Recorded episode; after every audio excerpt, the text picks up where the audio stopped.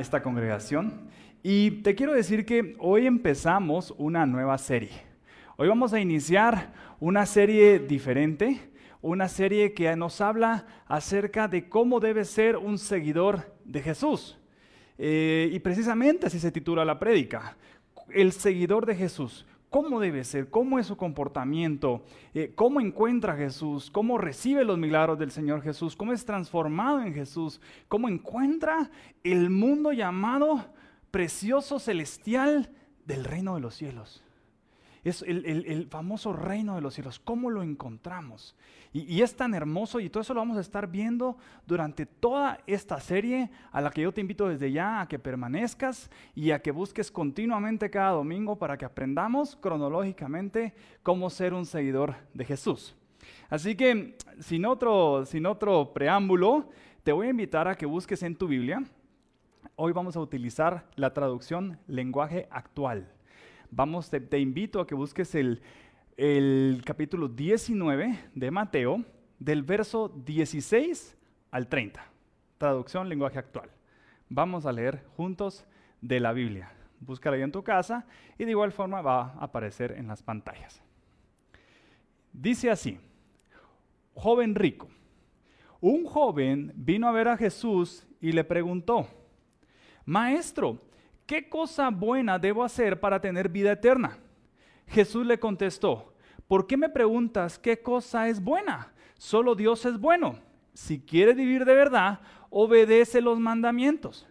El joven preguntó, ¿cuáles mandamientos? Jesús le dijo, no mates, no seas infiel en tu matrimonio, no robes, no mientas para hacerle daño a otra persona, obedece y cuida a tu padre y a tu madre, ama a los demás tanto como te amas a ti mismo. Entonces el joven dijo, todos esos mandamientos los he obedecido, ¿qué más puedo hacer? Jesús le dijo, si quieres ser perfecto, vende todo lo que tienes y repártelo entre los pobres. Así Dios te dará un gran premio en el cielo. Luego ven y conviértete en uno de mis seguidores, un seguidor de Jesús.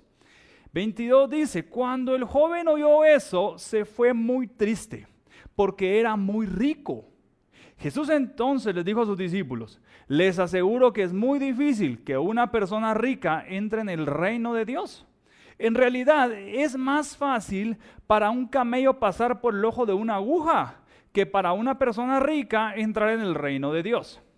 Los discípulos se sorprendieron mucho al oír lo que Jesús dijo y comentaban entre ellos, entonces, ¿quién podrá salvarse? Jesús los miró y les dijo, para la gente lograr eso es imposible, pero para Dios todo es posible. Pedro le contestó, recuerda que nosotros hemos dejado todo lo que teníamos y te hemos seguido. ¿Qué premio vamos a recibir? Jesús le respondió, les aseguro que todos ustedes reinarán conmigo cuando yo, el Hijo del Hombre, me siente en el trono de mi reino poderoso. Entonces Dios cambiará todas las cosas y las hará nuevas. Cada uno de ustedes gobernará a una de las doce tribus de Israel.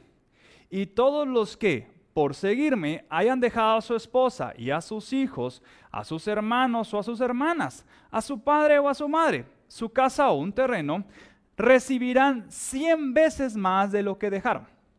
Y tendrán además vida eterna. Pero muchas personas que ahora son importantes serán las menos importantes. Y muchos que ahora no son importantes serán los más importantes. Entonces, qué increíble. Tenemos a un joven, tenemos a un joven que la Biblia nos explica que es rico. Y vemos cómo él tiene un encuentro con Jesús. Y cuando se encuentra con Jesús, como todo joven, lo primero que hace es, eh, hacerle conocer todas las inquietudes que él tenía como joven. Empezó a preguntarle a Jesús tantas cosas que él necesitaba saber. Y vemos cómo Jesús, al mismo tiempo que está formando el joven, está también formando a sus discípulos que ya tienen tiempo con Jesús, que ya tienen tiempo siguiendo a Jesús y que ya conocen más de Jesús. Entonces tenemos dos figuras. Tenemos a un joven que recién tiene contacto con Jesús Y tenemos en el mismo capítulo a los discípulos que ya han tenido un contacto continuo con Jesús. Y tú vas a ver cómo a través de la explicación hay una diferencia entre el conocimiento del mismo. Y eso es lo que tenemos que tener todos paciencia en el reino del Señor. Que hay jóvenes que hay que enseñar paso a paso y hay discípulos que ya son más maduros y que pueden asimilar la palabra de una forma, pues tal vez más fácil, porque conocen más de Jesús. Pero en ambas tenemos que ser tolerantes, tenemos que ser pacientes y tenemos que enseñar sobre todo con amor. Así que vamos a ir, vamos a analizar un poco el capítulo. Mateo 19, vamos a leer el verso 16 al 20. Yo quiero que hoy conozcamos cómo era el joven. ¿Qué características tenía el joven? ¿Qué personalidad tenía el joven? Entonces en el, en el, en el verso 16 al 20 vamos a descubrir cómo es. Dice, un joven vino a ver a Jesús y le preguntó, Maestro, ¿qué cosa buena debo hacer para tener vida eterna? Jesús le contestó, ¿por qué me preguntas qué cosa es buena? Solo Dios es bueno. Si quieres vivir de verdad, obedece los mandamientos. El joven le preguntó, ¿cuáles mandamientos? Jesús le dijo, no mates, no seas infiel a tu matrimonio, no robes, no mientas para hacerle daño a otra persona, obedece a padre y madre, ama a los demás tanto como te amas a ti mismo. Entonces el joven dijo, todos esos mandamientos los he obedecido, ¿qué más puedo hacer? Digo, yo pienso que seguramente es un joven, ¿no? Que está eh, argumentando con Jesús que lo que Jesús le quiere enseñar, él ya lo sabe. Pero eso es por la misma juventud. Todos hemos pasado una etapa de juventud donde creemos saber todo y donde creemos que el mundo ya lo dominamos con nuestro conocimiento, ya dominamos el mundo con nuestra inteligencia, ya dominamos el mundo con lo que sabemos. Y, no se te pasó a ti de joven que tenemos una ansiedad y, por, por, tomar nuestras decisiones y por salir y descubrir que nosotros somos capaces de manejar a este mundo. Y el joven simplemente es el reflejo de eso, de esa ansiedad juvenil que todos hemos pasado y que cree en esta etapa creer más que Jesús. Pero analicemos un poco su personalidad. Dice la Biblia que es rico, por lo tanto es afortunado, tiene fortuna, tiene, es muy afortunado. Dos, es joven. Tercera, que tú ves dentro de la Biblia que él considera a Jesús su maestro. Eh, otra característica es que está interesado en conocer acerca de la vida eterna, eso es muy bueno. Está interesado en conocer acerca de los mandamientos, está maravilloso. Escuchó a Jesús, quiere decir que es un muy buen alumno, eso está muy bien. Es, eh, dijo él a criterio de él que es obediente a los mandamientos y que vamos a darle beneficio de la duda, le vamos a creer, así que eso está excelente, obedece todos los mandamientos. Y es entusiasta, porque cuando le dice, Señor, ¿y qué más puedo hacer? Y es el reflejo de la juventud, el entusiasmo. Entonces, hasta acá, muy bueno para ser verdad. Este es un joven que pareciera el prospecto perfecto para cualquier señorita. Afortunado, sigue los mandamientos, ve a Jesús como maestro, se considera alumno de Jesús y todo está maravilloso. Pareciera el hombre perfecto. El único tema, el único tema que sucede acá pasa en el verso 21. Mm, bueno, ¿por qué es tan importante ver entre las características de una persona si es seguidor de Jesús? Vamos a ver en el verso 21 porque esto vimos nosotros de él. Ahora vamos a ver qué vio Jesús. Verso 21. Dice, eh, Jesús le dijo, si quieres ser perfecto, vende todo lo que tienes y repártelo entre los pobres. Así, Dios te dará un gran premio en el cielo. Luego ven y conviértete en uno de mis seguidores. Entonces, mira lo que le dice Jesús. Jesús le dice, si quieres ser perfecto. Mira, a veces por tener tanto, tanto conocimiento, tanta sabiduría, por ahí tan, tanto, tanta, tanta economía abundante, por ahí llega un momento en el que queremos alcanzar o creemos haber alcanzado la perfección.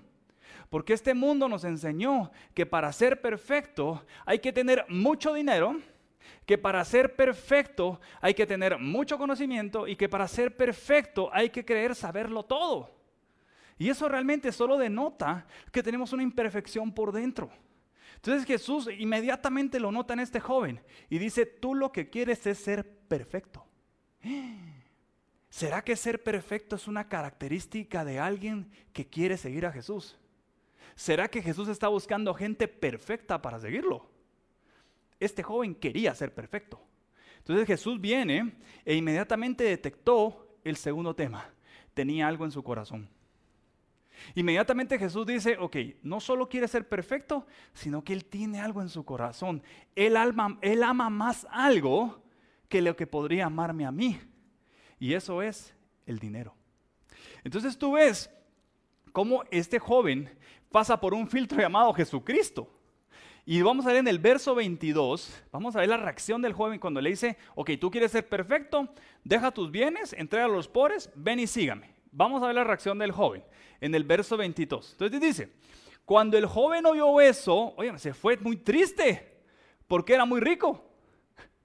Y entonces Mira, ni siquiera se quedó a analizar, ni siquiera dice la Biblia que se quedó platicando y mira, platiquemos, pero ¿por qué querés que entregue los bienes? ¿Pero por qué razón querés que entregue todo lo que me ha costado trabajar? ¿Por qué querés que entregue lo que tanto me ha costado, Señor? Sí te quiero seguir, pero déjame una parte. Usted no ve esa negociación, ni siquiera ve esa propuesta del joven. Sencillamente se va, eso dice la Biblia. Y no solo se va, o sea, digamos, asumimos que alguien que se va, sin poder platicar algo, tal vez se fue enojado, se fue molesto, se fue... Bueno, aquí dice que se fue triste. Entonces, la reacción de este joven fue que se fue enojado, se fue triste, perdón, y simplemente se fue. Pero dice la Biblia, fíjate lo que dice, que dice que se fue porque era muy rico. Entonces le busqué la definición de rico. ¿Qué es ser rico? Rico es ese es alguien que tiene mucho dinero o muchos bienes. Mira qué increíble. Entonces, yo lo que creo yo lo que creo es que este joven, lo que describe a través de la Biblia, él ya se creía afortunado. Yo creo que él mismo ya se creía en una sobreabundancia máxima. Yo creo que él mismo ya creía saber todo lo que Jesús sabía. Y yo creo que él mismo creyó saber aún más que el Hijo de Dios aquí en la tierra. Ese fue el primer problema. El segundo problema con este joven es que él estaba buscando un premio terrenal cuando él le presumió a Jesús todo lo que él sabía, que era que él sabía los mandamientos, que él ya, ya, quería conocer la vida eterna. Y cuando él le presume todo a Jesús de lo que él ya sabía, es cuando Jesús le hace la pregunta, ok, entrega tus bienes, tú ves cómo él lo que estaba buscando. Jesús le ofreció, le ofreció vida eterna, no, le dijo que estuviera con él. Eso es un premio celestial. Pero yo creo que en el corazón de él lo que estaba buscando era un premio terrenal. Como premios terrenales hay como la fama, premios terrenales como el reconocimiento, premios terrenales como que te encanta que te aplaudan los hombres de esta tierra, premios terrenales como que a veces valoramos que lo más importante es alguien que tiene tal vez mucha plata, o por el carro que tienes, o por la casa donde vives, y a veces esta sociedad nos enseña que por tener cosas materiales a nosotros nos deberían aplaudir y nos deberían, nos deberían tratar con un trato distinto. Oye, mi Jesús vio eso en el corazón de él. Yo creo que a ti te han tratado distinto, joven, porque presumes de tus bienes, presumes de saber la palabra y presumes de saber todo. Yo creo que a ti te han tratado distinto en esta vida por el tema del dinero. Así que te voy a tratar eso, pensó Jesús. Entrega tus bienes. Inmediatamente, con una sola pregunta, Jesús reveló lo que realmente había en el corazón de él la búsqueda de un premio terrenal, no celestial. Entonces dice Jesús sencillamente saca a luz cuál es su corazón. Y sí, rico sí era, pero sin sabiduría, sin inteligencia, sin el Espíritu Santo de Dios. Entonces mi punto es realmente cuál era la riqueza de este joven. Únicamente su juventud y la plata. Bueno, es un joven afortunado, muy joven.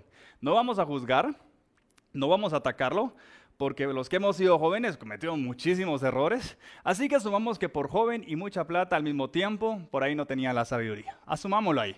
Así que vamos a ver ahora la parte de los discípulos. Y eso lo encontramos en el verso 23 y verso 24 del mismo capítulo.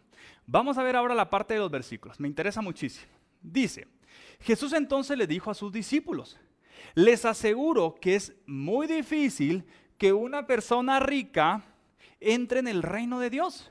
En realidad es más fácil para un camello pasar por el ojo de una aguja que para una persona rica entrar en el reino de Dios. Y no han entendido que la riqueza eterna vale mucho más que las riquezas terrenales.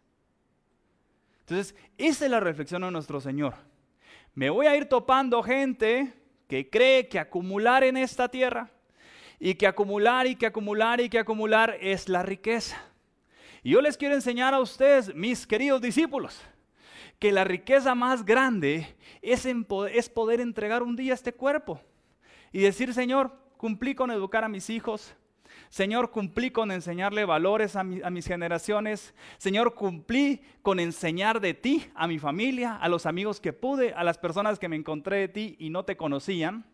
Señor, he, te adorado, te he amado y he tratado de hacer las cosas lo mejor posible. No perfecto, pero sí lo mejor posible. Y entonces Jesús ve cómo esta actitud va, va a buscarla él en sus discípulos. Esa actitud es la que busca él. Y después les da el ejemplo del camello y dice, óigame, yo creo que el camello tiene capacidades, tiene más capacidades para hacer cosas imposibles en Dios que las personas que tienen plata y aman al dinero. Lo que dice es, creo que un camello lo logra más en Dios que alguien que ama al dinero. Entonces mira qué increíble. Vamos a ver el verso 27, verso 28 y verso 29. Te va a aparecer ahí en tus pantallas. Verso 27, 28 y 29. Te dice, ¿existe un premio por seguir a Jesús? Pregunto yo hoy. Y lo mismo preguntó Pedro, porque cuando vio la actitud de Jesús, dice que Pedro le contestó, recuerda que nosotros hemos dejado todo lo que teníamos y te hemos seguido. ¿Qué premio vamos a recibir? Jesús le respondió, les aseguro que todos ustedes reinarán conmigo cuando yo, el Hijo del Hombre, me siente en el trono de mi reino poderoso. Entonces cambiará todas las cosas y las hará nuevas. Cada uno de ustedes gobernará a una de las doce tribus de Israel. Y todos los que por seguirme hayan dejado a su esposa y a sus hijos, a sus hermanos, a sus hermanas, a su padre o a su madre, su casa o un terreno, recibirán cien veces más de lo que dejaron y tendrán además vida eterna. Así que repasemos un poco las bendiciones que tienen seguir a Jesús. Pedro preguntó, para mí justificadamente, quiere saber. Tú dices, la primera es que van a ver el reino de Dios. Esa es la primera bendición. La segunda bendición es que Dios le dice que hará todo nuevo. Segunda bendición. Tercera bendición, dice que lo que hayan sacrificado, cosas o personas en su vida por seguir a Jesús, que Él les va a devolver cien veces más. Los que lo hayan sacrificado.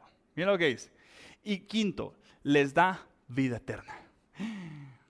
Bueno, esas son las bendiciones por seguir a Jesús. Dice que son las bendiciones por buscarlo, por seguirlo, por tratar de entender cómo podemos hacer para acercarnos a seguir a Jesús. Las bendiciones de estas son solo para aquellos que lleguen con un corazón humilde y lleguen a decir, Señor, yo solo quiero conocer de ti. Solo quiero ser un discípulo. Haz tú como tú quieras. Estas son las bendiciones para una persona que quiere seguir a Jesús, como lo es en este caso los discípulos. Y vamos a cerrar con algo que dice en el verso 30. Esto es importantísimo. Importantísimo, en el verso 30. Dice, verso 30.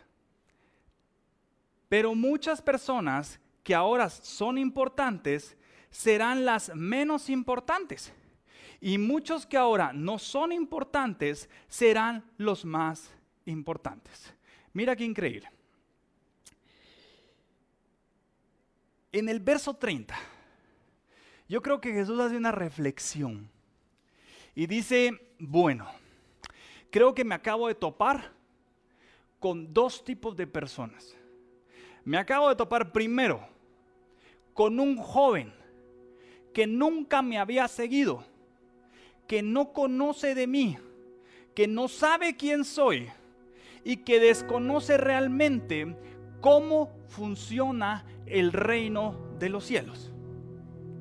Y segundo, Jesús, el, por la misma reacción del joven en cadena, puede analizar a sus discípulos, a los que sí tienen más tiempo con Él y que sí lo conocen y que se tienen más conocimiento de cómo funciona el reino de los cielos. Jesús en este versículo se topa con dos mundos al mismo tiempo. El primer mundo es aquel que nos enseñó que hacer riquezas es lo más importante en esta vida. El primer mundo que está representado por ese joven nos enseña el mundo que actualmente nos quiere gobernar. Y es un mundo que te dice, a más riqueza material, más merecedor eres de bendiciones. Ese joven representa ese mundo que te dice, a más hagas tu voluntad y menos la de Jesús, te va a ir mejor. Ese joven representa ese mundo que muchas veces juzga a Jesús sin siquiera conocerlo. Y posteriormente se encuentra con el mundo de sus discípulos, donde ellos también tienen solo una duda. Mira, eh, nosotros al parecer si pasamos la prueba del joven rico. Eh, solo una cosa, ¿y qué premio hay para nosotros? Se topa dos mundos. Uno que cree tener ya el mayor premio, que es lo material, y los discípulos, seguidores de Jesús, que están en la búsqueda del premio. El problema no es querer premios en esta vida o obtenerlos. El problema no es tener dinero o no tenerlo. El problema no es saber mucho, mucho de, la Biblia y de la palabra o no saber nada. Pareciera que ese es el problema. Y yo creo que Jesucristo aquí nos revela dos cosas importantes. Uno, que para ser sus seguidores, Él no está buscando personas perfectas. Si no, hubiera aceptado inmediatamente al joven rico que asumía ya ser perfecto. Primera característica para ser un seguidor de Jesús. Él no busca personas perfectas. Quiero que detengas la culpa en tu vida. Quiero que detengas la acusación en tu vida. Y quiero que detengas el castigo mental que tiene años en tu mente, que por un error que cometiste o por una situación que no pudiste manejar bien, hoy te sientes acusado y te sientes culpable. Tal vez no duermes. Hoy quiero que detengas eso en tu mente. Porque Jesús dice las cosas perfectas en esta tierra no les van a salir. Lo único perfecto sería buscarme a mí con tus imperfecciones. Eso es lo primero que yo veo que Jesús ve. Y lo segundo es que Jesús está buscando corazones buenos. A veces para seguir a Jesús queremos impresionar. Por ahí hasta por ahí la forma en que nos vestimos, por ahí con la forma en que cantamos, por ahí hasta con la forma que ofrendamos o adoramos con mayor cantidad, creemos que vamos a tener tal vez mayor bendición. Y no es para juzgar, tal vez así lo pensamos. Cuando realmente lo que está viendo Jesús es el corazón con el que hacemos las cosas. Jesús solo está viendo si en tu corazón hay bondad, si en tu corazón hay ternura, si en tu corazón hay algo bueno que tú puedas dar para la obra de Dios en esta tierra. Y específicamente quiero hablarte a ti, a los que están y estás viendo esta congregación. Dice la Biblia en el verso 30 que los que son importantes en este mundo lo van a dejar de ser y que los que no han sido importantes ahora lo van a hacer. Yo quiero hablarte a ti, a los que estás viendo esta congregación.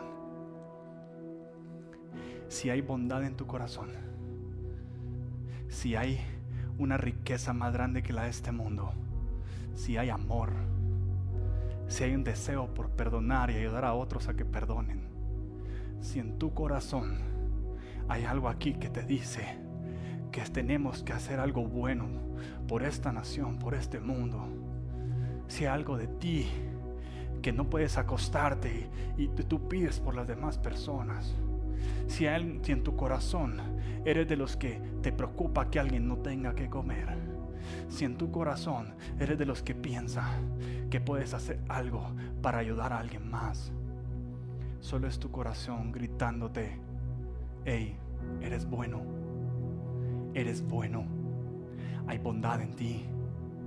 Pero para que esa bondad llegue a todos, la única forma es a través de Jesucristo. Así que esa bondad lo que te está diciendo es, sigue a Jesús, sigue a Jesús y tú vas a ver cómo esa bondad que hay en ti a través de Él es capaz de llegar a muchísimas familias. Como esa dulzura, como ese amor que hay dentro de tu corazón es capaz de llegar a través de Jesús a muchísimas naciones. Como esa bondad y ese amor que hay en tu corazón es capaz de llegar a todo este mundo. Sí, sí puede llegar, pero solo a través de seguir a Jesús. Y yo le pregunto hoy a esta congregación, ¿cuál es nuestra riqueza? Para mí te voy a dar mi criterio. Mi riqueza es lo que adoramos día con día al Señor. Para esta congregación, mi riqueza es lo que yo, el tiempo que yo paso con Dios en intimidad mi riqueza es cuando Dios me bendice y me sobreabunda y yo pueda dar de esa sobreabundancia a alguien más. Mi riqueza es lo que yo oro por alguien que está pasando una necesidad. Mi riqueza es cuando alguien está pasando un padecimiento y yo me pongo a interceder por esa persona en el nombre de Cristo creyendo que nos dará una victoria.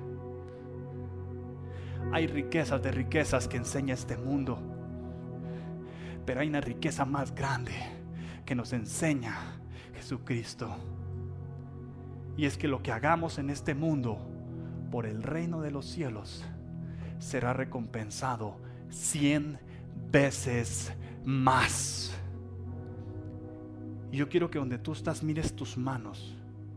Mira tus manos y pregúntate si eres capaz de recibir en tus manos cien veces más. Si hay suficiente bondad en tu corazón, tú eres capaz de recibir cien veces más. Si hay amor en tu corazón, tú eres capaz de recibir cien veces más. Si hay un hijo humilde que sabe que no es perfecto, pero tiene la humildad para seguir a Jesús, tu corazón tus manos pueden recibir cien veces más. Nuestra riqueza es cien veces más, más grande que la riqueza más grande que tenga alguien en este mundo. Porque nosotros seremos recompensados por lo que adoramos, por lo que intercedemos, por lo que oramos por lo que ministramos, por lo que predicamos, nosotros por eso seremos recompensados. Y sí, Dios nos dará provisión en esta tierra también, pero nunca será la riqueza de nuestro corazón. La riqueza será siempre Jesús, estar cerca de Él. Esa es nuestra mayor riqueza.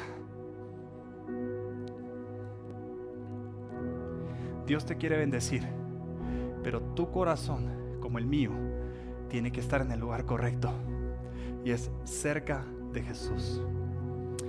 Jesús está buscando corazones buenos, según el verso 30, que son aquellos corazones que no han sido importantes para este mundo. Pero al parecer en este tiempo, si eres parte de este avivamiento, Dios te quiere usar y vas a ser muy importante para Él. Está bien, no vamos a ser perfectos, pero sí vamos a tratar con todo nuestro corazón de agradar al Señor día con día. Y yo sé que si tú me ayudas, o tú eres uno de ellos, vamos a lograr reunirnos todos esos corazones buenos que nadie ha visto, pero que en este tiempo sí serán importantes. Nos vamos a reunir en esta casa y vamos a hacer un equipo de adoración enorme. Vamos a hacer un equipo de intercesión enorme. Vamos a hacer un equipo de adoradores enorme. Vamos a hacer un equipo que va a hacer la obra social en este nuevo tiempo y será enorme. Vamos a ser papás de familia que nos apoyen con los hijos que tienen problemas de familia y ese equipo va a ser enorme. Va a ser 100 veces más grande de lo que tenemos hoy. Si tú lo crees conmigo y si juntos seguimos a Jesús, la promesa se va a cumplir. Así que te voy a invitar ahí donde estás, que cierres tus ojos. Quiero que oremos. Quiero que oremos. Cierra tus ojos. Y te quiero decir esta noche que si hay bondad en tu corazón,